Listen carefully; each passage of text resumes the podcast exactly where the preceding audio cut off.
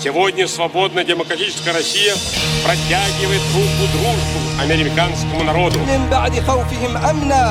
يعبدونني لا يشركون بي شيئا ومن كفر May I sign a historic agreement between the United States and Afghanistan that defines a new kind of relationship between our countries. Вы слушаете подкаст «Что это было?» Подкаст о истории и историях. Здравствуйте, здесь мы разбираемся в причинах и последствиях различных исторических событий. Спасибо, что включили этот выпуск. Сегодня мы закончим тематику 90-х годов э, в России. Нам в этом поможет наш эксперт, кандидат исторических наук Антон Владимирович Шандер. Антонович, здравствуйте. Добрый день. Мы уже поговорили о 91-м годе, как Советский Союз разваливался, поговорили о Первой Чеченской войне, то есть крупном внутреннем конфликте э, Российской Федерации. Пропустили 93-й год, но ничего страшного. Мы к нему тоже вернемся. Октябрь еще впереди. Да. Будем надеяться, что мы доживем до этого. До этого времени. Нас не убьет коронавирус и прочие И все проявления. обстоятельства, да, которые вокруг него. А, а сегодня, чтобы закрыть вопрос, давайте разберемся с выборами 96-го года, потому что это событие очень необычное. Я бы сказал, что оно знаковое по нескольким причинам. Ну, во-первых, получается, что мы логически продолжим тему Чеченской войны, поскольку мы говорим о 96-м. А это означает, что в августе 96 -го года будут подписаны Хасавюртовские соглашения, которые будут оценены как предательские, но тогда у а, федерального центра уже были развязаны руки по ряду причин. А, Но повторю, что в среде военных, в общем, до сих пор это соглашение оценивают как предательское. Ну и второе обстоятельство, которое нас может заинтересовать, немаловажное. А, Мы говорили как-то тут о политическом процессе в России, о том, что его практически не стало. Начало конца было положено уже тогда, в 1996 году, потому что предвыборная кампания и все, что последовало потом, ярко продемонстрировали завершение а, вот этой эпохи открытой демократии, когда действительно была политическая борьба, и события 1996 года, они для России имели, в общем-то, серьезное значение. Но обо всем тогда по порядку. Прежде чем вы начнете, давайте попросим наших слушателей подписаться на нашу группу ВКонтакте. Как это сделать? В поиске набрать «Что это было?» подкаст. Появится наш фирменный дядя на фиолетовом фоне. Переходите в группу, нажимайте «Подписаться», уведомлять о новых выпусках подкаста, там колокольчик такой нарисован. И наслаждайтесь выпусками, комментируйте предыдущие выпуски, предлагайте свои темы для обсуждения, мы их читаем, обязательно обсудим все ваши темы, которые вы там пишете. Слушайте нас на других платформах, это Яндекс Музыка, Google подкасты, iTunes подкасты и CastBox FM. Там нас найти тоже просто, в поиске набираете «Ну было» и «Было», появляется наш фирменный дядя, переходим, подписываемся и слушаем там, где вам удобно. Итак, 96-й год. Начнем с того, что согласно новой принятой конституции под грохот танков в 1993 году а, стало понятно, что 1996 год – это тот год, когда должны состояться новые презид- президентские выборы. Ельцин, как известно, был э, избран президентом, ну, на тот момент РСФСР в 1991 году, пять лет прошло, как раз 1996 год. А, Второй момент э, – это новый, условно говоря, да, новый институт с э, новыми полномочиями, я, собственно, про пост президента. И в этих э, условиях президент, который бы избирался всеобщим голосованием именно в Российской Федерации, этого еще никогда не было. То есть, гру- это первые выборы в Да, суверенной новой- России. суверенной России по новой конституции еще, да, там те-то были, по сути, в нарушении советской, но это другая история. И э, в этих условиях э, Совет Федерации в конце 1995 года провозглашает э, о том, что в новом 1996 году будут проведены президентские выборы. Э, Надо сказать, что ситуация для э, блока, который возглавлял Ельцин, сложилась не очень хорошее, это мягко говоря. Объясню почему. Потому что война в Чечне отвернула от Ельцина довольно серьезную силу его поддерживающую. Это демократический выбор России во главе с Егором Гайдаром. С другой стороны, это ну, фактический провал э, блока «Наш дом Россия» на выборах в Государственную Думу в 1994 году. Ну и выборы завершились победой Коммунистической партии Российской Федерации. Как бы это ни парадоксально сегодня звучало, мы в одном из прошлых выпусков говорили о э, развитии все-таки демократического э, политического процесса в России, вот тогда это стало возможным. Да, у коммунистов не было абсолютного большинства, но в блоке с ЛДПР, например, они составляли достаточно серьезную силу. То есть у них на двоих там получалось практически 35 мест. Не скажу, что в этом плане, допустим, Жириновский был готов поддерживать э, Коммунистическую партию Российской Федерации, но тем не менее. То есть для Ельцина ситуация складывалась в политическом смысле не очень хорошая. Не будем забывать, что началась война в Чечне. Она тут же, э, особенно так называемый новогодний штурм Грозного, э, ударили очень сильно по рейтингам Бориса Николаевича.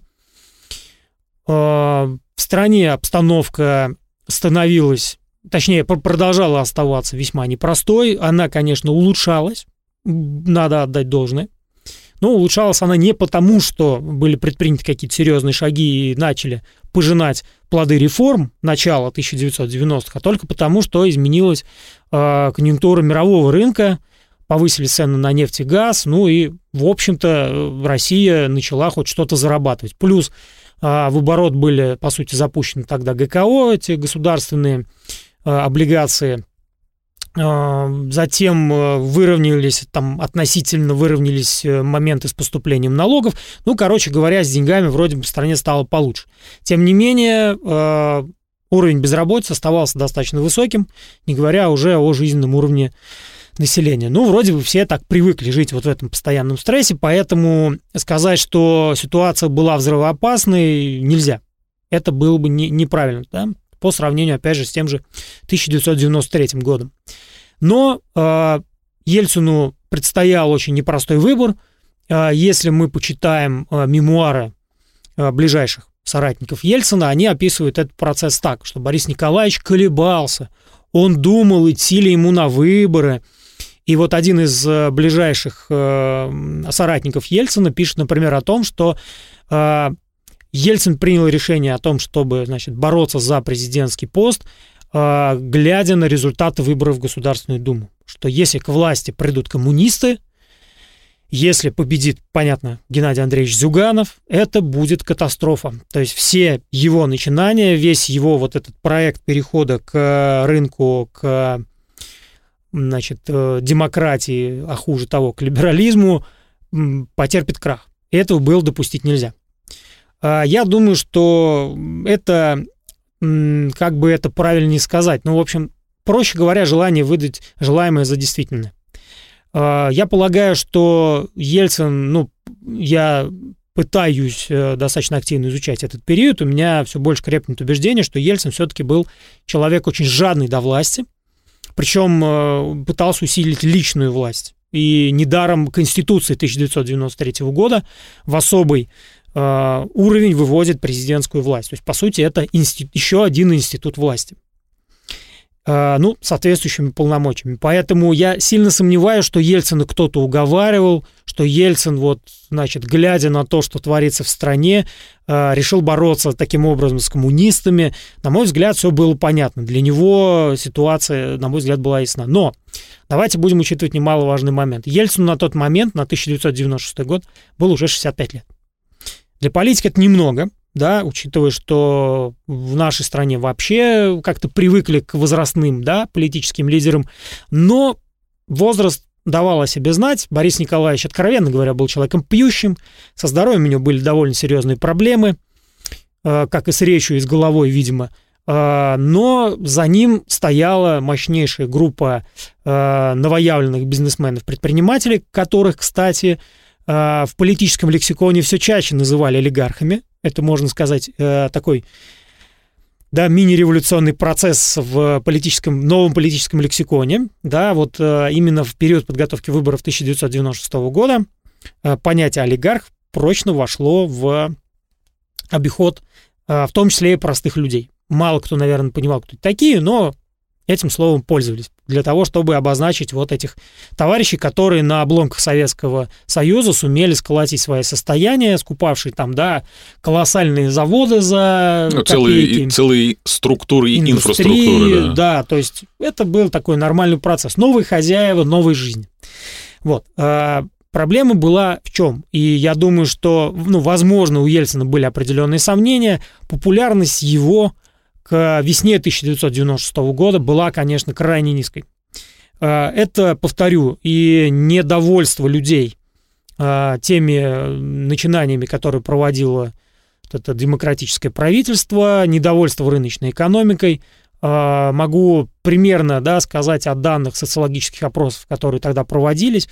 Вот этот э, знаменитый камбэк в Советский Союз, страсть к возвращению в Советский Союз началась, опять же, не вчера. А уже несколько, получается, да, минимум два поколения сейчас э, воспитаны на идее возврата к советским временам. Но эта идея в середине 90-х была вообще очень популярной.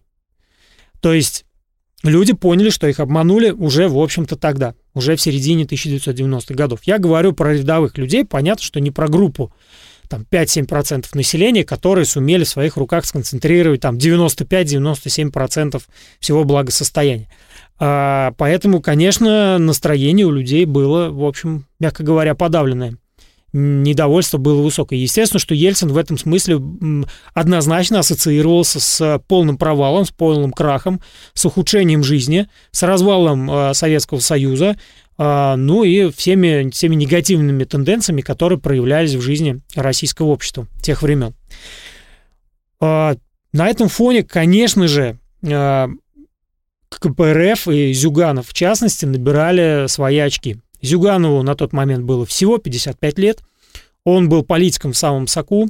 В отличие от Ельцина, он говорил внятно, четко и понятно. Кстати, надо отдать должное, Геннадий Андреевич до сих пор сохраняет ясность ума и в общем, у него, на мой взгляд, не голова, а целый компьютер, потому что он, в общем, там держит столько цифр и фактов, что, ну, в общем, сложно себе представить. Э, я думаю, что проблем тут в другом, но, опять же, это другая история. Я про популярность КПРФ и, в частности, Зюганова.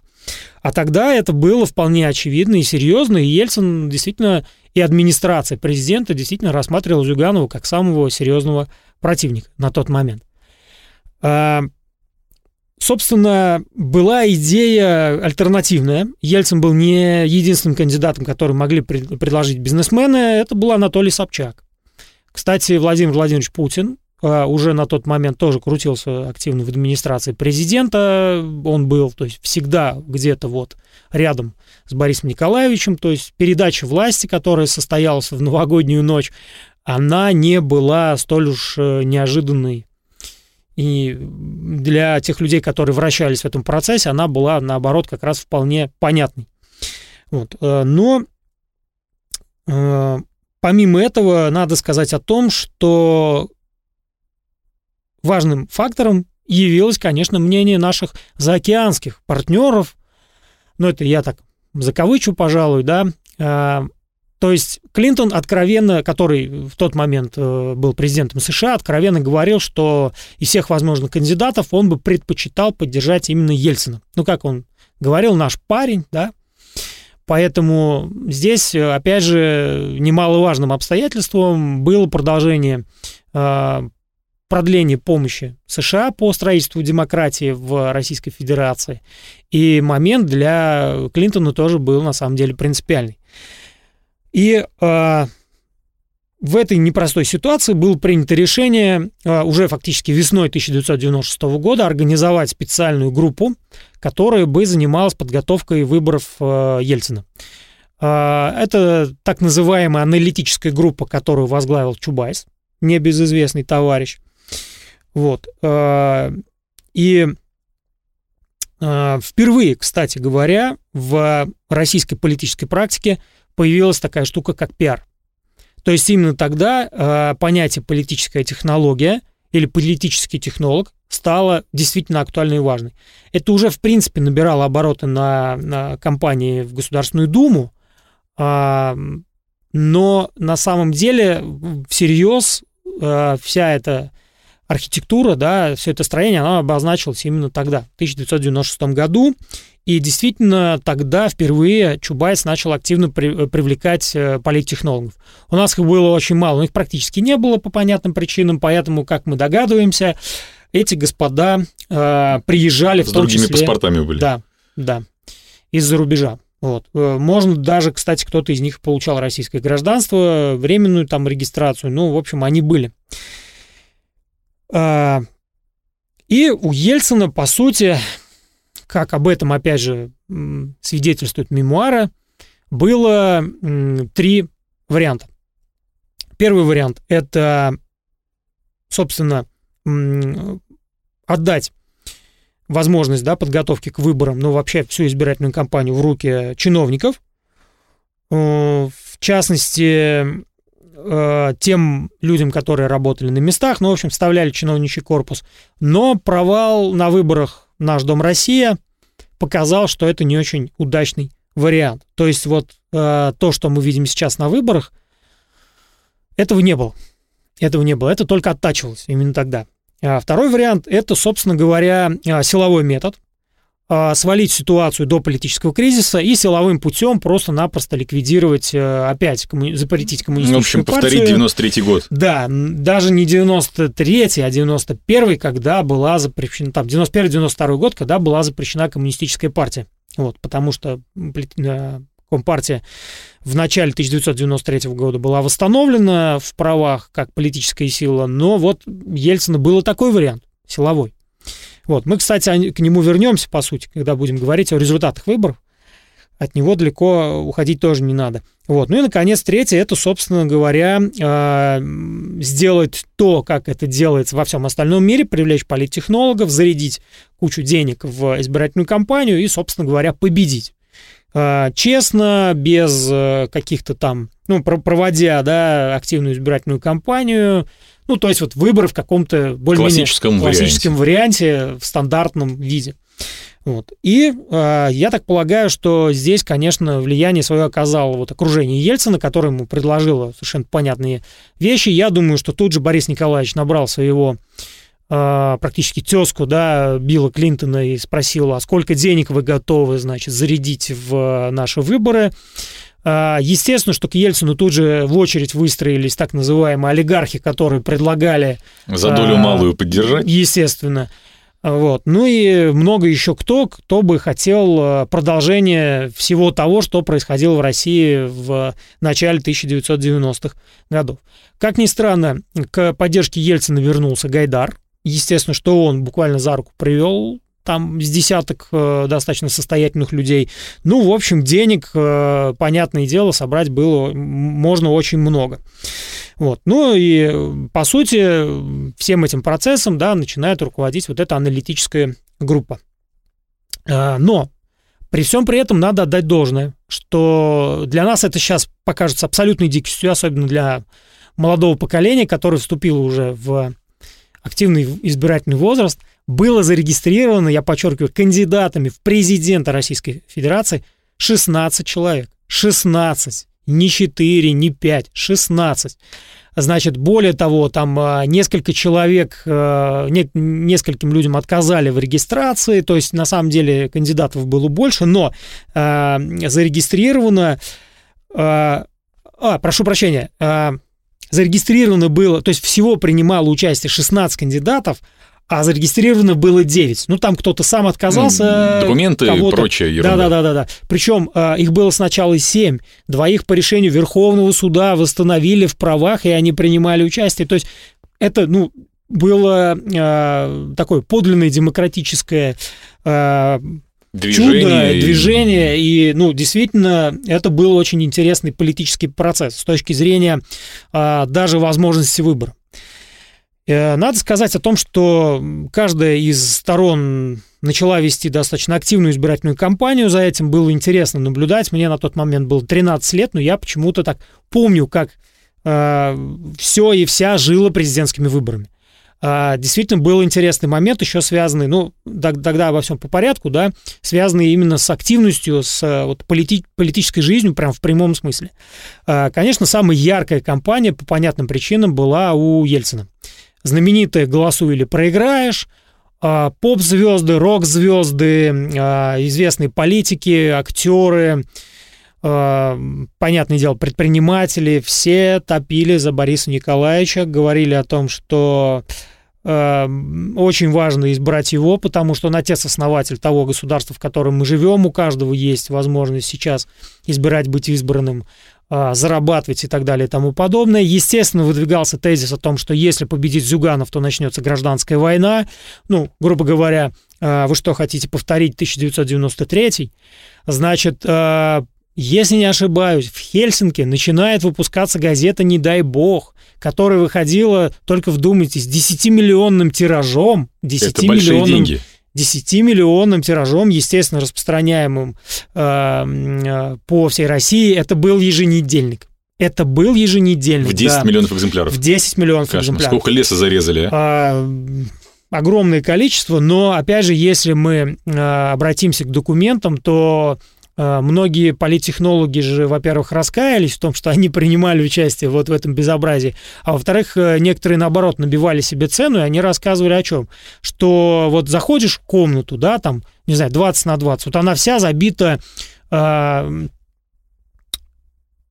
коробками из-под э, бумаги к принтеру. В каждой из такой коробки доверху лежат доллары. То есть ты мог просто подойти, ты нигде ничем не отчитывался, ты просто берешь эту пачку и тратишь ее на какие-то нужды. Ну, не отчитывается, я думаю, это бравада, конечно, нет. Ну, естественно, что все там учитывалось, просчитывалось, но денег было просто огромное количество задействовано. Вот. Причем интересный момент, что целый ряд журналистов, э, а, да, газета «Не дай бог», значит, что было? Там сыпалась откровенная клевета и ложь на Зюганова, то есть удар основной приходился по коммунистам. А, Особой такой вишенкой на торте было то, когда параллельно публиковались портрет Гитлера и Зюганова. Рядом это вообще был просто писк моды. Я, кстати, помню одну из таких вот газет. Вот, у меня это вызывало много вопросов, почему так, но неважно, да. Э, людям надо было вот объяснить, прояснить, что коммунизм это ужасно. Откуда берутся все те последующие э, антикоммунистической истерии, которые мы сегодня тоже наблюдаем. В том числе и с вопросом по поводу там Дня Победы и так далее и тому подобное, и всех этих массовых фальсификаций. Вот, собственно говоря, стартовая площадка, ну, она была не первой, понятно, но одной из основных, когда началась вот эта откровенная э, травля.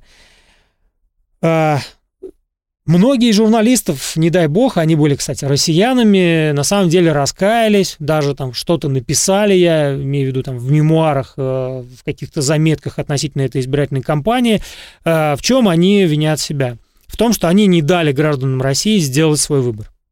Ну, насколько это искренне и насколько а, газета реально влияла на умы настроение людей, это вопрос, опять же, очень серьезный. Но то, что люди на тот момент все-таки к политической информации относились более осторожно и более, наверное, доверчиво, чем... А, то есть, с одной стороны, осторожно, я не оговорил, с одной стороны, осторожно, а с другой стороны, доверчиво. То, ну, есть, то есть не верили всему подряд? Не верили, не верили всему подряд, но если это подавалось очень грамотно, как, например, делала газета «Не дай бог», а, кстати, опять же, обратите внимание, не дай бог, то есть Бога, mm-hmm. сюда же, естественно, православная церковь выступала, а, незримо, в, в отличие, кстати, от современного состояния, незримо поддерживала власть, то есть Алексей II все-таки надо отдать должное, ну, он держал баланс. Работал. Да, да, он держал баланс э, и осторожничал, хотя и ему есть что предъявить. Я думаю, когда мы будем э, освещать тему 93 -го года, мы об этом поговорим. Вот. Но э, телек был в руках Ельцина, интернет тогда не было, э, я имею в виду в России. И он, нет, он был, но он был не такой, как ну, сегодня. Я имею в виду, что не было социальных платформ, которые сегодня управляют да, умами, да, настроениями да. людей. Поэтому, естественно, воздействовать было невозможно. Естественно, журналы, газеты официальные, все это было в руках Ельцина. А другим кандидатам практически вход на телек был закрыт. А, естественно, что вещать э, было невозможно, хотя действовало законодательство, никто не ликвидировал дебатов там, ну и так далее и тому подобное. А, но аналитическая группа, которую возглавлял, мы уже говорили, Чубайс, сделала интересный вывод, чистая социология, что за Ельцина, скорее всего, будут голосовать крупные города, понятно, там, где много предпринимателей, там, где много людей, которые начали, там, условно говоря, жизнь с нуля и были, э, ну, как им казалось, обязаны Борису Николаевичу э, своим относительным богатством, что надо сделать ставку именно на эти города, на интеллигенцию и на молодежь. Да? Отсюда и особенность э, компании. Естественно, что война в Чечне признавалась ошибкой, из каждого утюга это звучало, что они сделают все возможное, что... Чтобы вернуть чтобы парней вернуть, домой. Да. И, э, по сути, почему боевые действия там весной, летом 1996 года стали очень вялыми? Это еще один ответ на вопрос, да, то есть началась политика. Угу. Вот. А, естественно, что в полный рост уже там в тот период обозначились э, те товарищи, о которых мы не раз говорили, это Гусинский и Березовский. А, можно ли их назвать лидерами там, вот этой группировки олигархов? Очень сложно, потому что их было просто очень много. Да, можно, там, можно ли их назвать нашими товарищами? Ну, это тем более, да, и вообще нашими можно да. их назвать, да? да. Там и знаменитый, там и Фридман, и Ходорковский, кстати говоря, вот, и Потанин, ну, в общем, все они были на тот момент обозначены очень э, серьезными масштабами, вот, э, и они откровенно, опять же, высказывались по, в поддержку Ельцина. Надо, опять же, заметить интересный момент, что по Москве висели огромные баннеры, где Ельцин стоит в обнимку с Лужковым.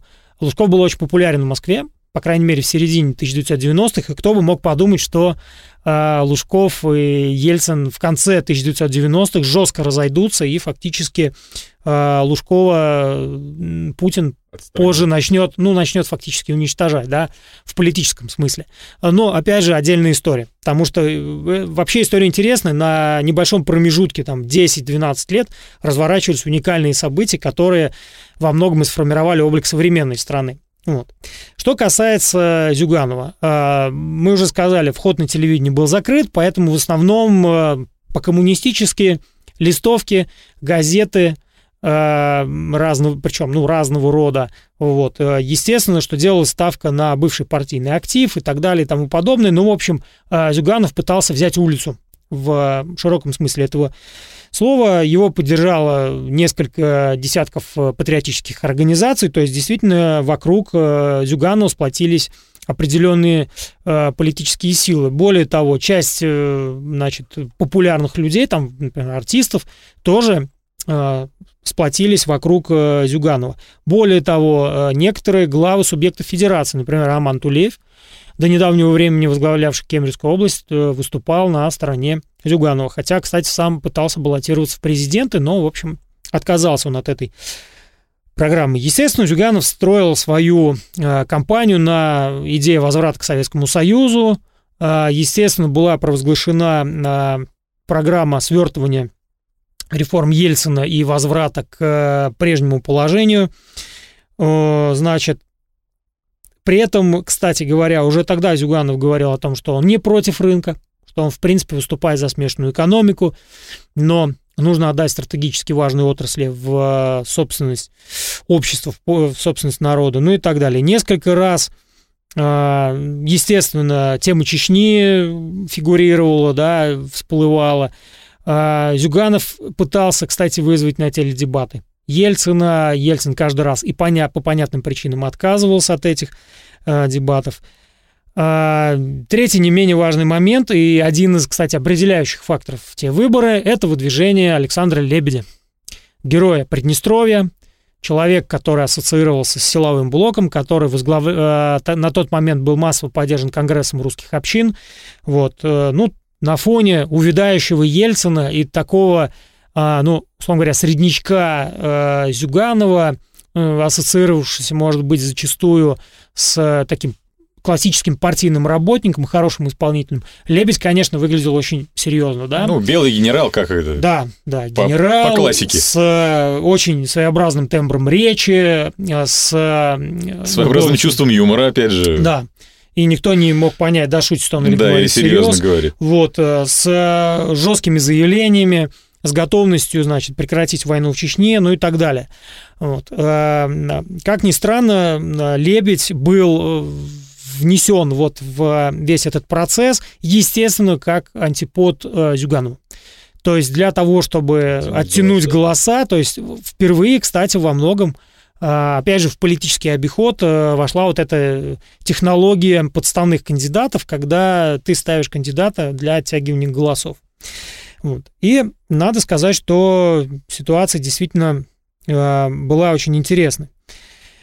А, Что касается самих выборов, они были назначены 16 июня 1996 года.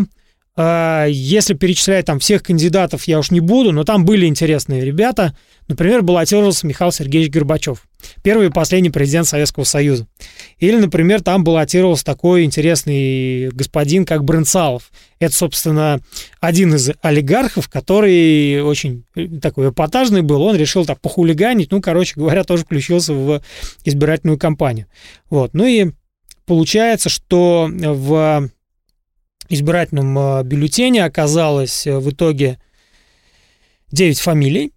А, И а, голоса распределились следующим образом. Это во многом стало симптоматично. Да? По сути, победил Ельцин, но согласно действующему законодательству он должен был набрать абсолютное большинство голосов, то есть 50% плюс один голос.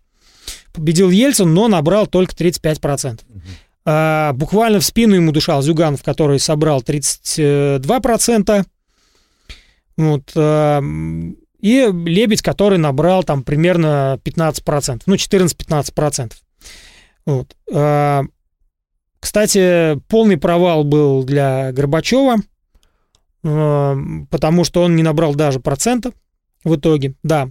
Ну и если говорить о социологии, то есть э, штаб Ельцина сделал, в общем, правильную ставку с его яркой избирательной кампанией, с привлечением звезд, с покатушками по городам и весям, тем более, что в каждую деревню не надо было заезжать. За Ельцина голосовали крупные города, прежде всего Москва и Санкт-Петербург. А, Далее это были крупные э, промышленные центры Сибири, Дальнего Востока, Севера, ну и так далее. Вот. А вот за Зюганова в основном голосовали наоборот. Люди, где было совсем все плохо. Я имею в виду, ну, понятно, аграрные районы страны, э, сельские районы Центральной России. Э, Кстати, как ни странно, Северный Кавказ почти полностью выступал за Зюганова. Вот. Ну и получается, что Ельцин набрал большинство в 46 регионах, а Зюганов в 43. То есть, в принципе, да. Очень равная борьба. Да, да, то есть, в принципе, разница э, была незначительной, причем, опять же, если по абсолютному большинству Ельцин в 10 субъектах, а Зюганов в 9. То есть для Ельцина, опять же, ситуация была, ну, скажем так, не очень э, хорошей, да. Э, интересно, допустим, я вот сказал о Северном Кавказе, да, Ельцин э, большинство, причем, по-моему, абсолютное, набрал в Чечне, Чечне, а Зюганов в Дагестане. Тоже То, что- диаметрально противоположные Да, да. регионы. Ну и опять же то, что немыслимо в нынешних условиях, да. Хотя я, насколько знаю, допустим, в Северной Осетии коммунисты очень популярны, даже на сегодняшний день. В итоге получается, что второй тур, второй тур, он был назначен на 3 июля, согласно действующему предвыборному э, выборному законодательству, да. И э, в России был объявлен даже выходной день.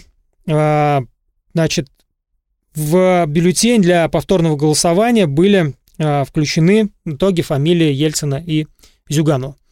Э, да, кстати, интересный момент. Что-то хотел я рассказать про не менее интересного персонажа Владимира Вольфовича Жириновского.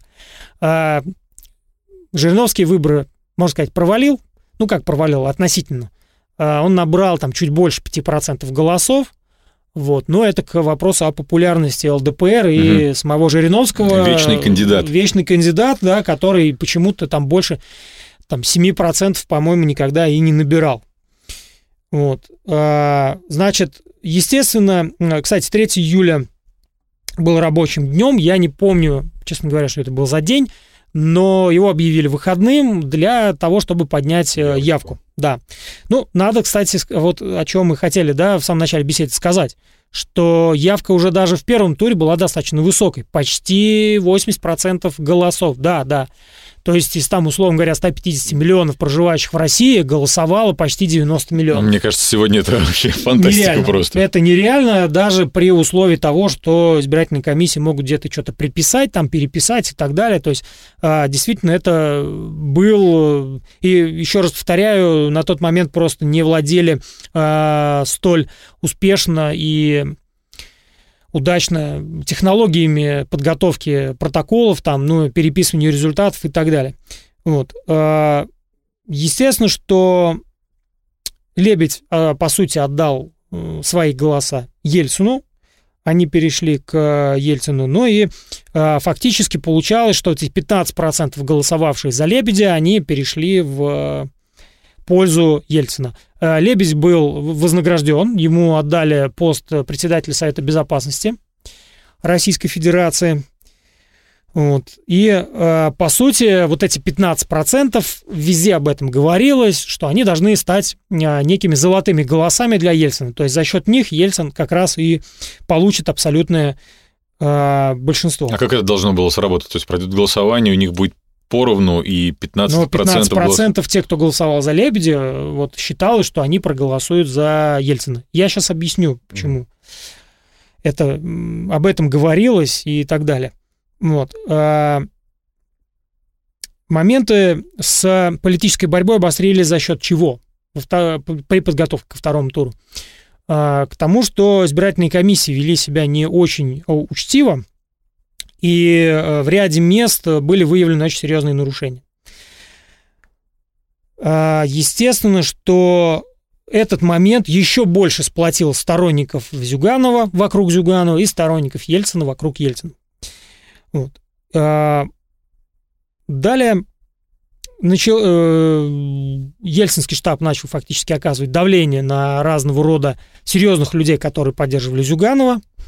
Значит, многие из них просто подверглись, ну, таким своего рода экономическим э, репрессиям и травлям, потому что предпринимателей а, в окружении Зюганова тоже было достаточно много, надо это признать. Вот. а, Ну и, а, естественно, что работала команда по силовому воздействию на сторонников Зюганова. Вот. Момент еще важный был какой? За избирательную кампанию фактически, да, это весна, лето 1996 года, у Ельцина было несколько инфарктов. То есть здоровье у него было уже, мягко говоря, да, а, слабенькое. Вот. Более того, уже на стадии избирательной кампании по второму туру обозначилось противостояние так называемого силового и демократического лагерей. Силовой лагерь говорил о том, что надо усиливать присутствие в окружении Ельцина силовиков, откуда берется наш нынешний гарант из этой группировки. Но ее возглавлял э, охранник э, Ельцина Коржаков, там такой возглавлял службу безопасности Ельцина. Вот, э, много какими вещами занимался, в том числе и политическими. Я думаю, что не без его э, участия, конечно, вот этот силовой блок э, усиливался. А, в общем, финансирование компании было достаточно, опять же, богатое, естественно. Ну и в конечном счете выборы состоялись, и э, Ельцин получил необходимое большинство голосов. Он набрал там 54%, Зюганов набрал э, чуть больше 40%. То есть эти 15%, о которых мы говорим, вот они Как раз-таки и проявились. как раз таки и проявились, да. Но повторю, это не просто так. Значит, э, да, кстати, почему-то я об этом забыл сказать, даже не знаю почему. Был же самый, наверное, популярный нынче кандидат против всех. В бюллетене тогда это был. Вот. То есть можно было, в общем, и а, за, Вы- за выявить свое, Да. свое мнение и таким образом. А, Явка несколько упала по сравнению с выборами а, июньскими, да, но незначительно. То есть примерно 70% избирателей, да, всех, кто голосовал, пришел на избирательные участки, да. Это причем, ну, данные, которые вот э, были даны. А, значит, момент э, не утихающий до сих пор, а, связанный с э, темой фальсификации выборов. Значит, э, у целой группы политиков, в частности, у Жириновского, были неопровержимые, как он всем рассказывает, доказательства того, что Ельцин э, выиграл выборы не очень честно. Значит, э, мне лично несколько десятков человек, э, составлявших тогда разные э, структуры, представлявших разные структуры, доходило даже до того, что я так уж повелось, интервьюировал, естественно, я прошу прощения, фамилии не могу по этическим соображениям назвать, рассказывал о том, что он был на тот момент курсантом военного училища. Их просто снимали, значит, вызывали из отпуска, 3 июля было, для того, чтобы они сидели и, значит, галочки ставили в бюллетенях. Вот он сказал, что только он за целый день там порядка двух тысяч бюллетеней за Ельцина подготовил. Это к вопросу о явке и к вопросу о том, как Ельцин выиграл выборы. Значит, у Зюганова эта информация появилась уже ночью с 3 на 4 июля. А в штабе Ельцина, как, опять же, мне рассказывали близкие люди к э, Зюганову и к Ельцину, а в штабе Ельцина, в общем, царило, э, ну, скажем так, беспокойство. Значит, почему? Потому что вполне серьезно рассматривался вариант выступления Зюганова с призывом не признавать результаты выборов, потому что они были фальсифицированы. И вот факт, который мало кто знает, может быть, кто-то из москвичей это видел собственными глазами, может быть, э, кто-то из людей это хорошо помнит. Утро 4 июля э, центр Москвы, охотный ряд, здание Государственной Думы оцеплено внутренними войсками. Движение было очень слабое, несмотря на то, что там это был рабочий день, э, потому что это было раннее утро. И один из э, помощников э, Зюганова, проезжая, значит, мимо, со своими товарищами остановился, значит, возле отцепления, вышел, к нему подбегает бравый полковник и говорит, товарищ, какое решение принял Геннадий Андреевич? Он говорит, ну, еще решение не принято, мы знаем о массовых фальсификациях, о том, что Ельцин победил не, мягко говоря, не очень честно. А, мы, скорее всего, будем оспаривать. Так вот, этот полковник чуть ли не встал на колени и попросил этого не делать, потому что он сказал открыто, у нас приказ в случае, если Зюганов э, выпускает какое-то массовое заявление, просто физически ликвидировать э, чуть ли там не всю верхушку КПРФ. То есть мы сюда прибыли не случайно, мы стоим с боевыми патронами, мы в Госду... Э, оцепили Госдуму для того, чтобы туда не, значит, не прошли депутаты, и чтобы не было, значит, э, никакого политического скандала, я вас умоляю, как, каким, если вы можете повлиять на Геннадия Андреевича, мы не хотим повторения гражданской войны октября 1993 года. Зюганов сделал свой выбор, он не стал э, переходить к вот этому силовому варианту, тем более я прекрасно понимаю, что в отличие от Ельцина, он был не уверен в э, том, что его поддержит э, армия, ну или там внутренние войска и милиция. Вот, поэтому, естественно, выборы состоялись так, как они состоялись. Да, вот такая драматичная история. Повторяю, что мало кто об этом, во-первых, помнит, во-вторых, знает, ну а в-третьих, воспринимает выборы 1996 года как очень, на самом деле, серьезный момент тогда, когда э, от э, людей уже ну, я имею в виду граждан России, вообще мало что стало зависеть. Слушайте, ну а следующие выборы были уже в 2000 году. 2000... Или тысяч... Нет, 2000. 2000, да, марте 2000 да, март 2000 года. Да, года. Да, да, да. А не похоже на 96 год? Или Нет. там все уже попроще пошло? Нет, все было по-другому. Там был э, действительный авторитет и популярность Путина с его заявлениями. На фоне Ельцина он смотрелся, конечно, ну, во-первых, бодрячком, потому что он был очень ну, молод. молодой, да. Относительно, ну, конечно, да, относительно молодой. Да, даже Около... не было 50, да. да, получается, там 48, 48 лет всего лишь. А, во-вторых, представитель КГБ, ну, как же так? Причем не новоявленных там структур, да, не молодняка, а именно КГБ. Вот. Э, разведчик. Разведчик. Вот. Поэтому на фоне Ельцина он, конечно, выглядел очень выгодно. И опять же, э, я думаю, что здесь использовалось, э, использовался имидж Лебедя с э, его да, вот этим образом сильного волевого политика, поэтому, конечно, поэтому, конечно, Путин. Mm-hmm. То есть я не исключаю, что победа Путина была предопределена его вот этой имиджевой составляющей.